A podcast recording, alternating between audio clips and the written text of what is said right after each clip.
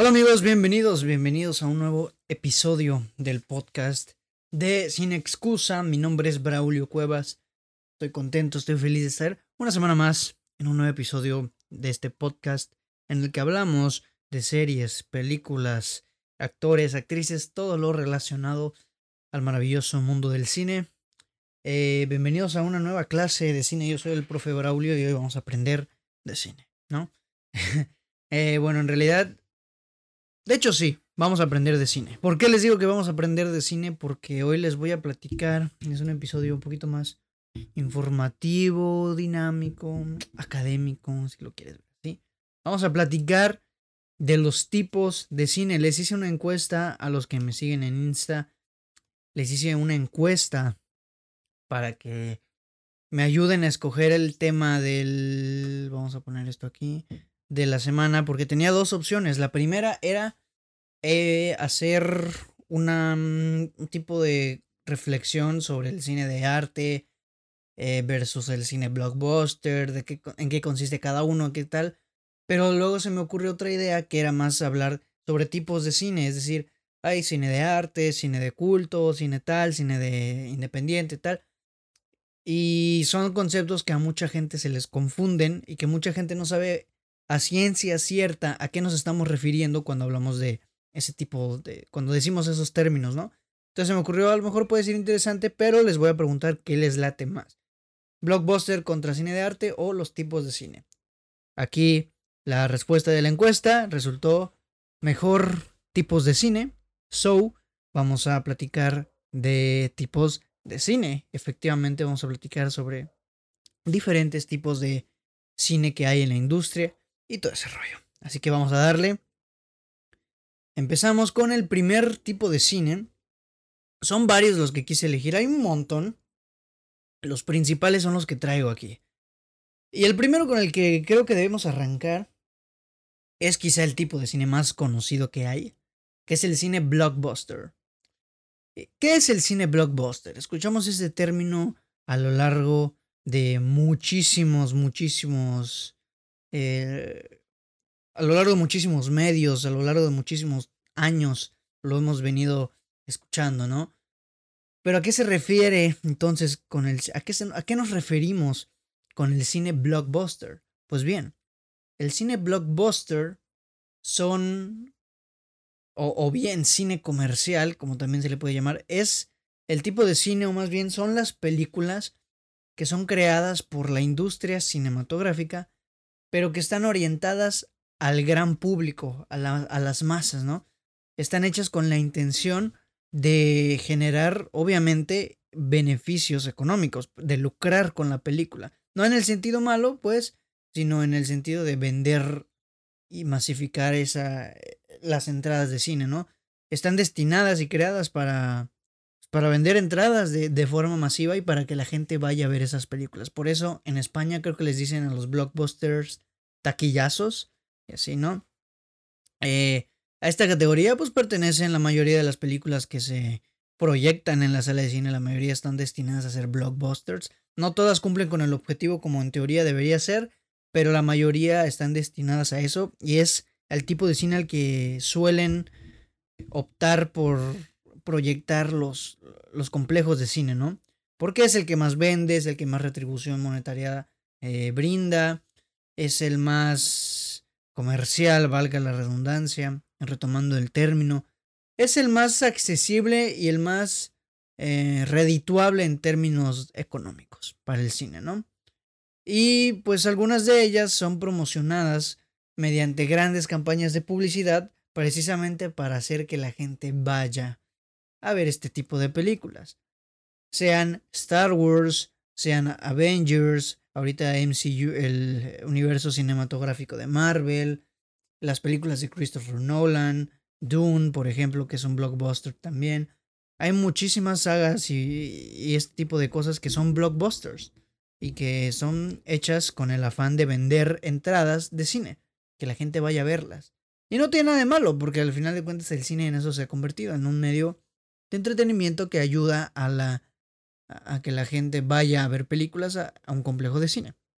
¿No? Suelen usar tramas no tan complejas, a excepción de Christopher Nolan y Denis Villeneuve, por ejemplo.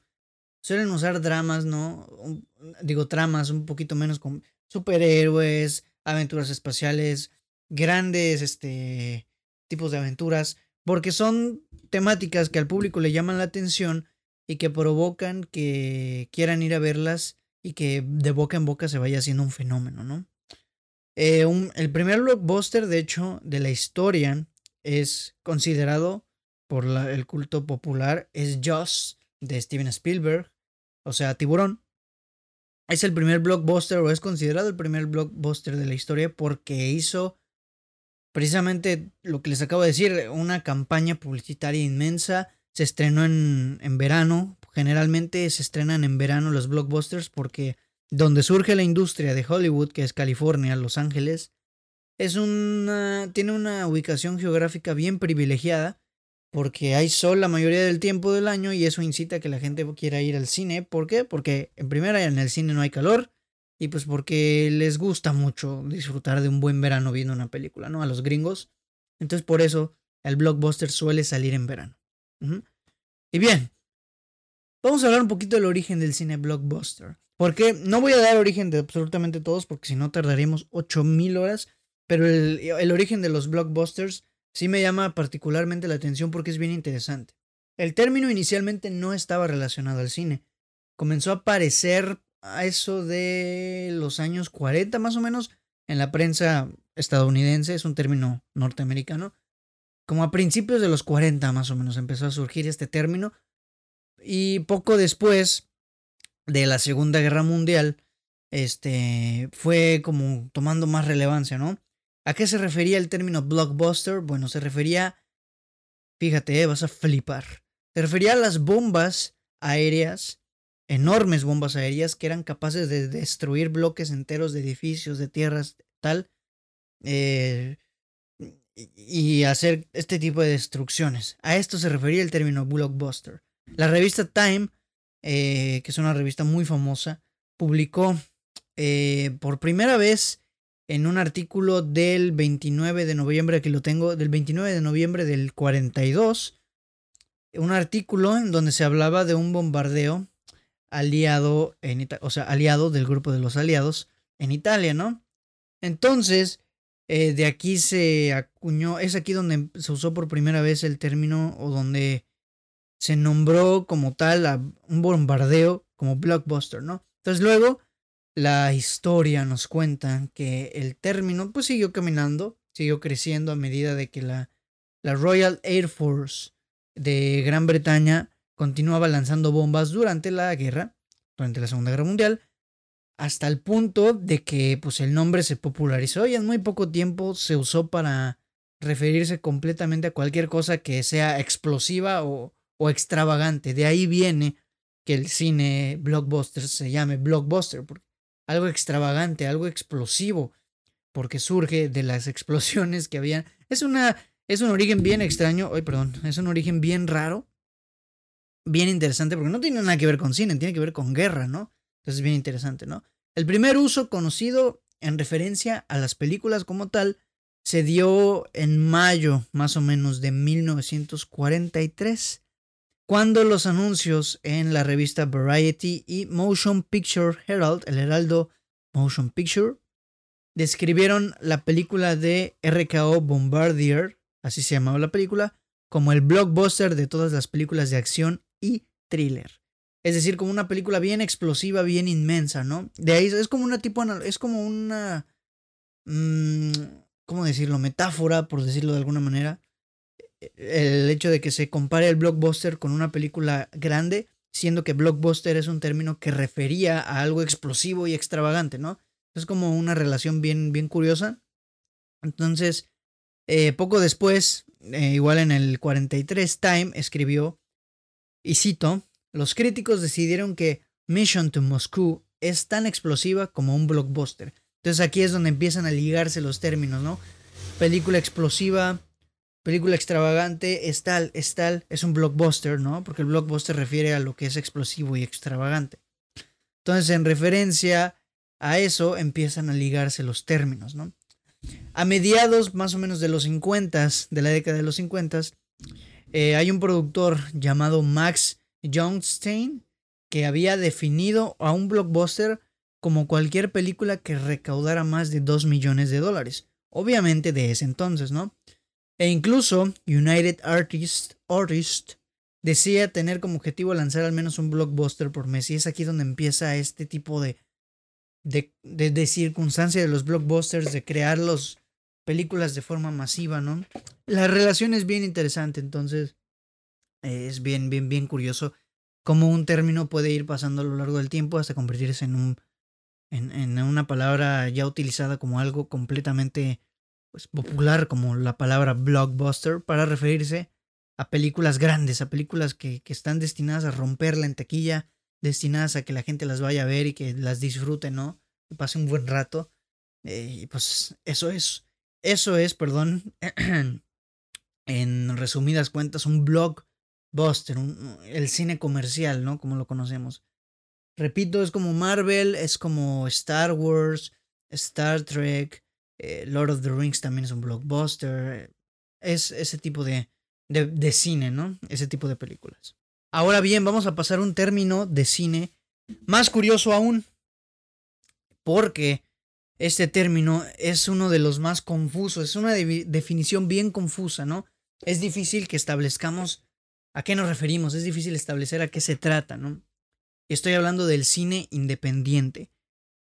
El cine independiente es un cine alejado de los grandes estudios, es decir, un cine que no pertenece a grandes corporaciones como Universal, como Disney, como Warner, ¿no?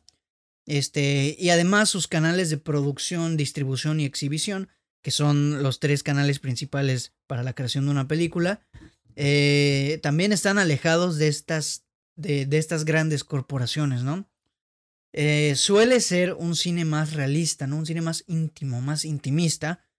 Eh, y surge como consecuencia, esto también es bien curioso, como consecuencia del distanciamiento de los estudios y, la aparición de una nueva alternativa, una nueva narrativa en el estado de Nueva York, que trataba de mostrar a los personajes en situaciones un poco más reales de la vida cotidiana. ¿Por qué surge este distanciamiento de los de los estudios? Bueno, porque como sabemos, como lo acabamos de ver, los blockbusters son películas realizadas con el fin de vender.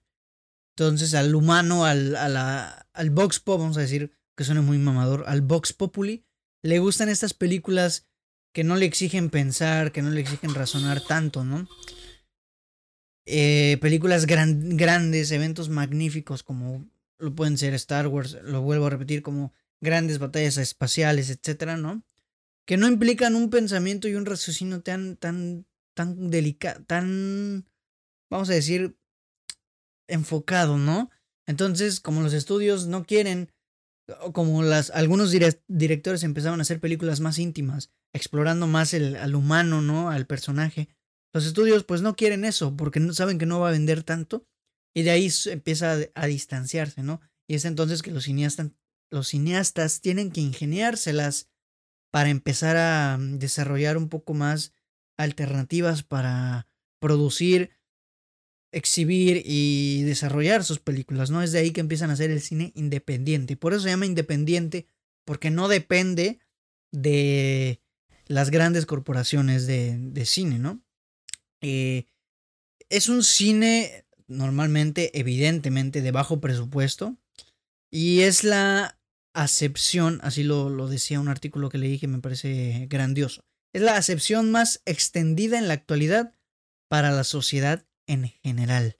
Es un cine que, como ya les mencioné, habla de situaciones reales eh, de la vida cotidiana, más, un poco más humanas en ese sentido. Y es por eso que los estudios grandes se, empezaron a alejar y empezaron a surgir más microestudios que empezaron a desarrollar sin independiente, como por ejemplo A24, que es al día de hoy la casa productora más grande de cine independiente. Entonces es bien interesante, ¿no? ¿Cuál es el origen del cine independiente? Bien. O más, bueno, no el origen, sino el panorama, vamos a decir, del cine independiente. Bueno, el cine independiente evidentemente es un cine de autor. un cine de autor, ¿no? Entonces a raíz de que estos estudios dejan de producir determinado tipo de, películas de, cine, ¿no? Que es lo que les acabo de decir, pues lo que llevó a muchos cineastas a, a buscar su, su propia financia, esto llevó pues a, a muchos cineastas a montar y buscar su propia financias, financiación. ¿Qué me pasa hoy con la vocalización, por Dios? ¿No? Entonces empezaron a, montar sus pequeñas productoras, eh, por ahí de los ochentas más o menos. Y pues aunque sus aspiraciones terminaban por. terminaban siendo que querían trabajar para Hollywood, empezaron, empezaron a hacer un nicho, ¿no? Que es justamente lo que les acabo de platicar, ¿no? Entonces, en este sentido, en resumen, ya con el cine independiente, en resumidas cuentas, el cine independiente de hoy suele ser aquel que, o sea, la definición que concebimos hoy, suele ser aquel que no es producido por los estudios más importantes, ¿no?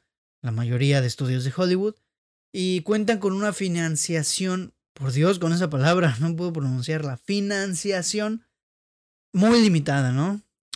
Por lo que, pues generalmente el argumento de estas tiende a, a hacer historias que se adapten a este recurso monetario, ¿no? Es decir, tienden a hacer historias que se adapten al dinero que hay. Historias más personales, historias que no requieran tantos efectos especiales, historias que no requieran de tanto esfuerzo en postproducción, todo este tipo de cosas. Por eso se adaptan las historias a que sean, pues, historias más personales, más íntimas, ¿no? De los personajes. Y, y resulta bien interesante en ese sentido, ¿no? Lo que es el cine independiente. Y bueno, ¿qué otro cine tenemos por aquí? Muy ligado al cine independiente, tenemos lo que es el cine de autor. ¿Qué es el cine de autor? El cine de autor va a referir 100% evidentemente al sello de autoría en términos de realización cinematográfica. ¿A qué me refiero? ¿A qué me refiero, perdón? Normalmente cuando hablamos de cine o cuando hablamos de cine de autor, em, en ciertos eh, cineastas es común ver que mantienen una línea y que demuestran, o más bien muestran un progreso sobre su mismo discurso. Es decir, que cada una de las películas de este director se trabaja de manera muy similar a las anteriores o, a otras películas del mismo director, del mismo autor, ¿no? Ejemplos hay muchos, ¿no? Stanley Kubrick, Alfred Hitchcock, eh, Ingmar Bergman también, Tim Burton es un ejemplo también de cine de autor, el mismo Martin Scorsese, Quentin Tarantino, Wes Anderson, Christopher Nolan, incluso Denis Villeneuve. Hay muchos cineastas que hacen cine de autor. Y es precisamente esta es la característica, ¿no? Son fieles a su discurso, son, son fieles a, su, a su estilo, tanto en estética como en narrativa, como en realización, uso de la cinematografía, música, edición. En pocas palabras, tienen un estilo propio y lo respetan, ¿no? Lo, respetan tanto en sus historias. Por ejemplo, Martin Scorsese tiene un estilo muy propio en cuanto a, a gangsters, este tipo de películas sobre personajes que suben y bajan en, en la escala social, cosas de ese, de ese estilo, ¿no? Es muy sencillo, eh, en realidad, el cine de autor. Eh, y es muy fácil también que muchos directores pretendan hacer cine de autor copiándose de otros, ¿no? Que no venimos a hablar de eso aquí. Pero es bien interesante el cine de autor porque el autor poco a poco va construyéndose, ¿no? Hay directores que han sabido crecer y desafortunadamente irse a lo largo de la vida con, con todas sus películas o como grandes genios del, del cine de autor, como por ejemplo Kubrick o Hitchcock, que son grandes, ¿no? Hay otros que a veces desfasan un poquito, hay unos que nos cuesta a Steven Spielberg, por ejemplo, yo no, yo no lo consideraría como un cineasta de autor o que haga cine de autor. Porque si bien tiene un estilo en algunas de sus películas, hay otras en donde tantea el estilo y no, no, no logras definir. Hay películas de Steven Spielberg que bien podrían ser eh, de otro director y no nos daríamos cuenta. En cambio hay películas a las que vemos y sabemos exactamente a quién, o más bien de quién es ese director. Gary Ritchie, por ejemplo, es un director que me gusta que tiene un estilo bien cimentado, pero él dirigió el live action de Aladdin. Y estamos hablando de Disney. Y como estamos hablando de Disney, evidentemente este live action de Aladdin no se parece en absolutamente nada al cine que hace Guy Ritchie. Entonces a veces eso, eso sucede, ¿no? Entonces es un mérito muy grande que un autor empiece a concebir su estilo aún trabajando con grandes productoras. Por ejemplo, Christopher Nolan, que trabaja con, trabajaba con Warner, ahora va a trabajar con Universal. O, por ejemplo, el mismo Martin Scorsese, que trabaja con Warner, él sí sigue trabajando con Warner. Bueno, creo que ahora va a trabajar con... O sea, ya trabajó con Netflix y ahora va a trabajar con Apple TV, con Apple. Pero trabajado con Marvel, digo con Marvel hoy sí, seguramente, sobre todo Martin, ¿no? Trabajaba con Warner, perdón. Y, y logra, logró aún así consagrar su estilo, ¿no? Y es muy valioso eso. Entonces el cine de autor es bien interesante en ese aspecto, ¿no? No hay, no hay una línea eh, que tenga que seguir, no hay un estilo como tal. Pues son precisamente varios estilos, ¿no? Es una etiqueta que se le pone al cine de un director, más que un estilo o un tipo de cine, ¿no? ¿Qué sigue? Tenemos un cine bien interesante también. Todos son interesantes y bonitos. Y algunos dicen que es aburrido, que no sé qué. Ese es el cine documental. Cabe aclarar primero una cosa, el cine documental no es un género cinematográfico. El cine documental es un medio por el cual se pretende indagar, plantear y representar la realidad. Eso es una palabra clave, clave. Realidad de historias, de momentos específicos, de acontecimientos, de culturas, contextos determinados, etcétera, ¿no? Entonces, por medio de este, de este medio, valga la redundancia, son, se obtienen, se obtienen productos eh, audiovisuales, ya sean cortometrajes, largometrajes, mediometrajes, etcétera, ¿no? Eh, en los que se narran sucesos de la vida real que resultan ser interesantes, que resultan ser chidos, ¿no? O, o polémicos, o llamativos, o, o de índole de crítica social pero eh, la clave es realidad. Esa es la palabra, realidad. A menos que sea un mockumentary, que es un falso documental, el documental es algo que va a demostrar y representar la realidad. ¿Ok? Cabe aclarar otra cosa, un documental no es la basura que suben en History Channel en esto, ¿no? Esos más bien son videos informativos, ¿no? no yo no creo que sean documentales. Porque un documental tiende a ser mucho más. Un documental ya como un, un producto cinematográfico tiende a ser mucho más elaborado. Tiende a, tiene una estructura narrativa, a pesar de que trate de algo, un suceso real, y de que no sea una historia ficticia, tiene una estructura narrativa y un estilo y una sustancia que se planea evidentemente y se distribuye de manera bien interesante a la hora de producir el documental, ¿no? Vamos a hablar de las características, son poquitas, pero son muy, muy importantes. El tipo de narración, Mm, puede ser en voz en off, por medio de entrevistas, por medio de encuestas. Aquí eh, el documental lo que nos brinda es la capacidad de poder expresar y representar el hecho que queremos representar de la manera en que queramos. ¿no? Entonces, el tipo de narración puede ser de, de, de estas maneras, voz en off, entrevistas, encuestas, etc. El estilo visual, a diferencia de una película que, de una película que no sea un documental, aunque hay algunas que sí lo utilizan, son los... Es, es, una ventaja que consiste en que puedes usar visuales de diferente tipo, fotografías, mapas, gráficos, videos, cintas rescatadas de otro tipo de, de, de, cassettes, de, de material grabado, de metraje ya hecho. Puedes utilizar el, cual, el tipo de, de documental, de, de material audiovisual que tú quieras, porque es lo, es lo que vas a usar para explorar y para representar lo que quieres representar, ¿no?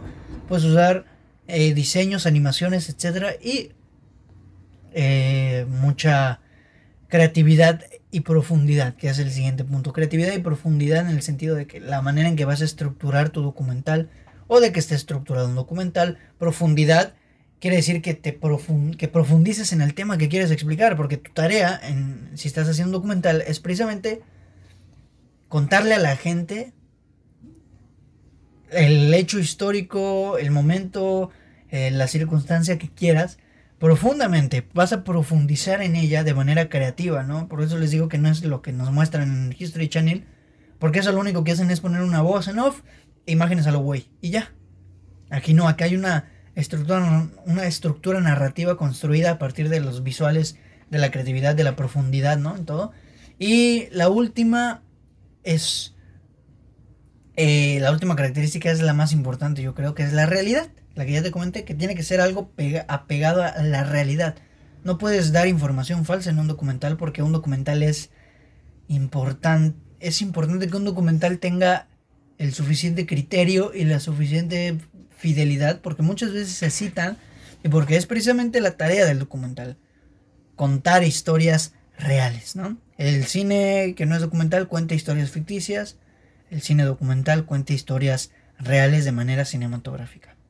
Entonces, eh, no tiene una estructura como tal definida. Narrativa, la, tú la pones, pero tú la, o bueno, el director la determina, pero no hay una estructura definida, ¿no? No es un género que siga principios 100% definidos como el terror que, que, usa cierto tipo de música, cierto tipo de color, cierto tipo de aura de personajes, ¿no? Como la acción, no. Aquí hay libertad siempre y cuando se cumple el objetivo de lo que es un documental. Entonces es bien interesante en ese aspecto, ¿no? A mucha gente les aburren los documentales. A mí personalmente no, a mí me gustan. Hay uno que me encanta que se llama Searching for a Sugar Man, que es un documental sobre Sixto Rodríguez, un artista que no, no conocieron, no pegó en su país, pero pegó mucho en, en Sudáfrica. Bien interesante ese documental, se los recomiendo mucho, está en Movie. Eh, hay otro que se llama Val, que está en Prime Video, que es un, un, documental sobre la vida de Val Kilmer. Está estructurado con las cintas que Val Kilmer ha grabado a lo largo de su carrera, cintas reales, ¿no? Es a lo que me refiero, puede estar estructurado de diferente manera, siempre y cuando exprese realidad, ¿no? Se les recomiendo esos dos documentales, son muy buenos. Hay otro que me encanta que se llama I am not your negro. Así se llama, I am not your negro, la palabra, ¿no? Y es bien interesante, lo pueden encontrar por ahí, por la web. Está muy bueno y esas son tres recomendaciones de documentales que te hago aquí. Vamos con el siguiente tipo de cine. Tenemos el cine experimental. Uy, uy, Este tipo de cine es quizá el más complejo que veamos hoy. Un tipo de cine muy complejo muy abstracto. Podemos decir, ¿no? Entonces, para entender este tipo de cine, hay que comprender del mismo modo el desarrollo, eh, vamos a decir, lingüístico, narrativo y estilístico que tuvo la cinematografía a principios del siglo XX. Fue a partir de las teorías del montaje cuando empieza a surgir este cine experimental cuando empieza el cine a desarrollarse de una manera un poquito más sofisticada, ¿no? O sea, hay directores que fueron parteaguas, ¿no? Como hay uno que se llama D.W. Griffin, no sé cómo se pronuncia el D.W. D.W. Griffin, vamos a decir, en Estados Unidos. Y uno que es, a mi parecer, el padre del montaje, que es Sergi Eisenstein, creo que se apellida. Aquí lo tengo, déjame lo corroboro. Sergi Eisenstein, es correcto. Eh, en la, él era ruso, él era soviético, más bien. Él era de la Unión Soviética y él hizo una gran aportación eh, al cine, hizo que avanzara a pasos agigantados, constituyendo unas formas bien prácticas y bien efectivas de, de trabajar, a la hora de trabajar la imagen y el montaje de la imagen, ¿no? Este güey, Eisenstein, está bien raro por ejemplo, es eh, o más bien se dio cuenta de algo que, llamamos yuxtaposición, yuxtaponer imágenes, se dio cuenta de que yuxtaponer imágenes generaba distintos significados, es decir, que esto te da la oportunidad de jugar con el montaje, con la edición. Si pones esta, este plano antes, o más bien esta toma antes que esta, hay un resultado, pero si lo, lo inviertes, si pones esta toma antes que la otra, si cambias a una por la otra, el resultado es completamente diferente. Y él se dio cuenta de que eh, el montaje, dependiendo de cómo jugaras tú con tu metraje, podía causar diferentes sensaciones, ¿no? Eh, diferentes reacciones en el espectador. Y pues tomando como base esta estructura, vamos a decir, primigenia de, de, de del cine, ¿no? Que perduraría pues hasta el día de hoy. Pues eh, hubo una un montón de realizadores que empezaron a, experimentar con esta teoría de, de, de, la yuxtaposición de la imagen en el cine, ¿no? Entonces, de, de, esta manera se empezaron a generar sensaciones diferentes en el público y etcétera, ¿no? Entonces, podemos resumir esto en una premisa que dice, lo importante era la sensación que se llegara a transmitir por medio del montaje. Más que contar una historia, más que contar una, una ficción bien definida, lo importante era la sensación que llegara a transmitir el montaje y la manera, la estructura de con la que estaba montada la película, ¿no? Este, hay una definición muy bonita del cine experimental que, que dice más o menos como el cine experimental es un cine más de sentimiento que de entendimiento, es decir, es un cine que se preocupa más por lo que te haga sentir la imagen que por lo que te haga entender la historia, ¿no? Entonces, e, e, eso es más que nada el, el cine experimental, un cine que, que te hace sentir más, más que te haya, que te haga reflexión. Bueno, es que en realidad te hace reflexionar, pero no piensas en la historia como tal, porque normalmente no tienen historias lineales, ¿no?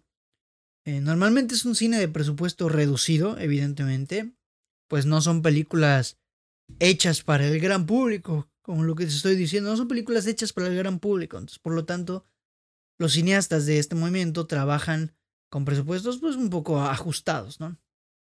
Les digo, no es una narrativa no lineal, es una narrativa más bien no lineal, no es convencional en lo absoluto y pues generalmente es contada desde la perspectiva del director, es el único el güey que la entiende al 100% y que quiere expresar de qué trata. La gente lo único que se dedica a hacer cuando las ve es reflexionar sobre ellas y hacer sacar tesis y sacar información sobre ella, opinar sobre ella, pero el director es el único que sabe a ciencia cierta de qué trata la historia de su película, ¿no? Por lo general esas películas hacen uso del medio cinematográfico pues, con el fin de crear secuencias muy excéntricas, ¿no? Y, oníricas hasta cierto punto, ¿no? Extraídas de los sueños.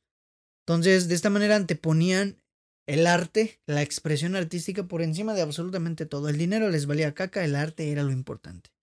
Entonces, el, de vez en cuando la cultura y la política llegaban a estar presentes como manera de expresión artística en este tipo de cine, ¿no?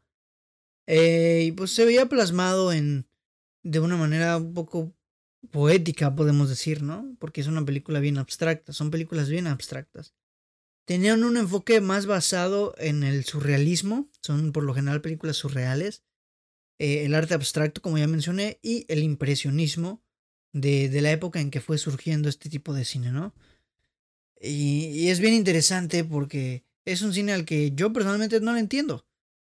La única manera de entender es leer cosas sobre el director. Lo bello de este cine es que te hace reflexionar y debatir sobre lo que tú entiendes, tú, lo que tus sentimientos te marcan que, es, que, se trata esta película, ¿no? Es bien interesante el cine experimental. Mm, le tengo miedo aún porque no lo entiendo para nada. Pero pues la verdad es que es, es, es interesante, ¿no? Por ahí pueden verse Un perro andaluz, que es el, la película más destacada del cine experimental, hecha por Luis Buñuel y eh, Salvador Dalí, eh, a partir de Sueños de Buñuel, si no me acuerdo, que ahí venimos con lo onírico. Y es bien interesante la película, porque no entiendes nada, pero al final cuento te hace pensar. Lo importante de este cine es que te haga sentir más que tú entiendas lo que está pasando en la película. Entonces eso es, en pocas palabras, el cine experimental. Vámonos con otro tipo de cine, que este es igual bien curioso, y que es un término muy confundido. Ese no es un término confuso, es un término confundido. Muchos la confunden, eh, bueno, estoy hablando del cine de culto, muchos confunden este tipo de, películas con películas clásicas, ¿no?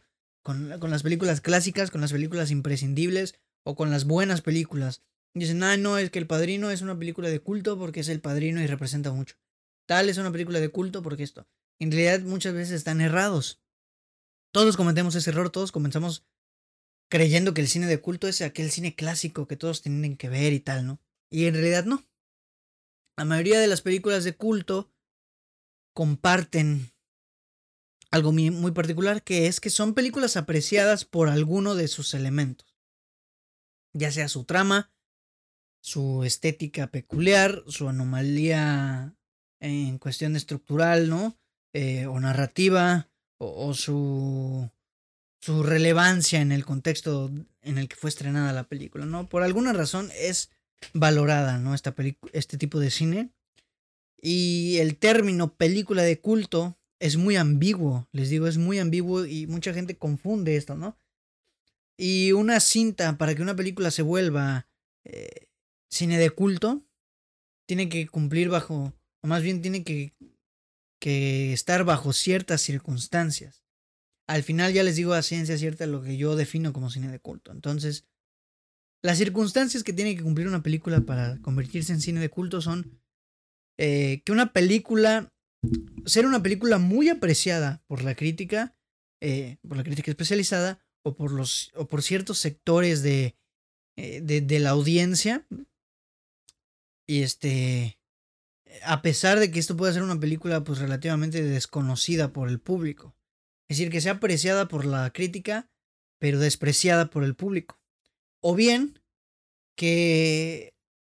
O bien viceversa, que sea una película que la crítica odió, pero que la gente amó, este, o que la gente no rechazó. Entonces el también puede darse el hecho de que una película y su éxito haya sido moderado, sin embargo, pues tiene el aprecio de cierto sector del público, eh, pero no de la crítica, que es lo que les decía.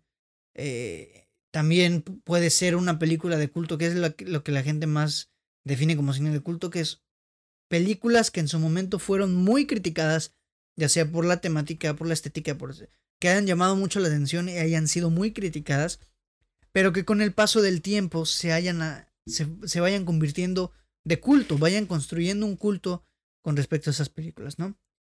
Eh, y eso es, eso es mi, mi conclusión de lo que es el cine de culto. Películas que de primeras no fueron bien recibidas o tuvieron ciertas circunstancias extrañas y que con el paso del tiempo fueron haciéndose de un culto, de un tipo de, sector.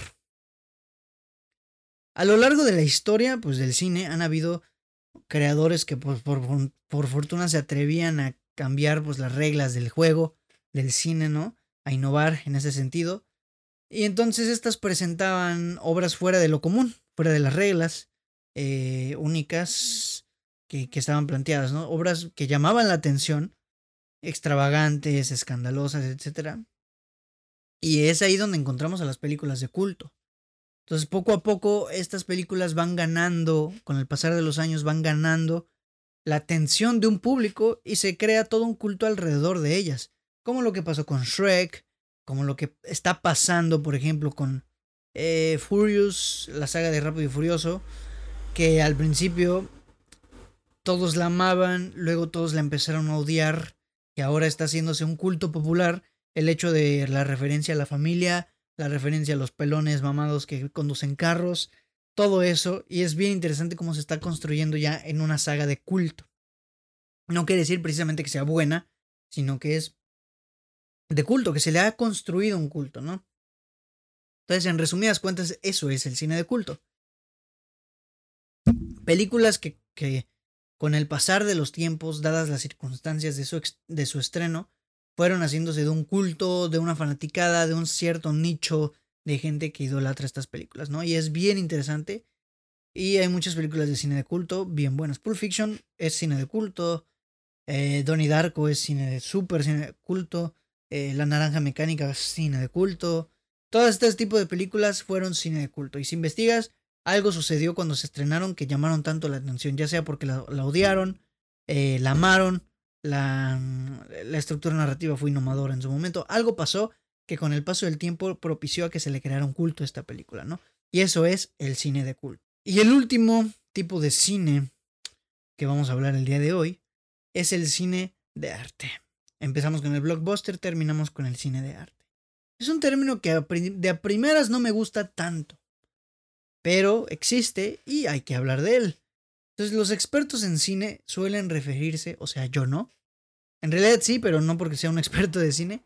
Suelen referirse al cine de arte a películas alejadas del entretenimiento eh, de Hollywood. Van a decir, ay, esos son las independientes. No, no.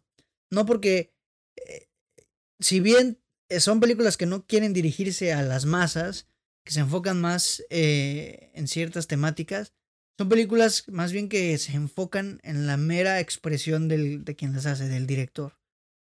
Entonces, estableciendo que sea con un realismo pues, de índole social, un enfoque, eh, no sé, más filosófico, como los sueños, ¿no? Los pensamientos, eh, la perspectiva de cierto aspecto, de ciertos personajes. por lo general, eh, está basada en la idea de un autor y está completamente alejada de lo que pretende hacer el blockbuster, ¿no? Es como la antítesis del blockbuster.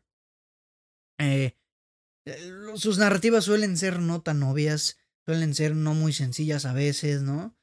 Eh, a veces ni siquiera las entendemos. Y le piden, le exigen a la audiencia participar un poco más en el, involucrarse un poco más en el desarrollo de ver la película y de experimentar la película. Participar dentro del proceso creativo a la hora de ver, el proceso artístico a la hora de ver una película, ¿no? Para que él saque sus propias conclusiones, haga su propio análisis de la película y seamos felices, ¿no? La razón por la que se separa de, Hollywood el cine de arte y se le determina precisamente arte es porque el cine dejó su aspecto artístico al empezarse a desarrollar la industria del cine para las masas, los blockbusters, ¿no?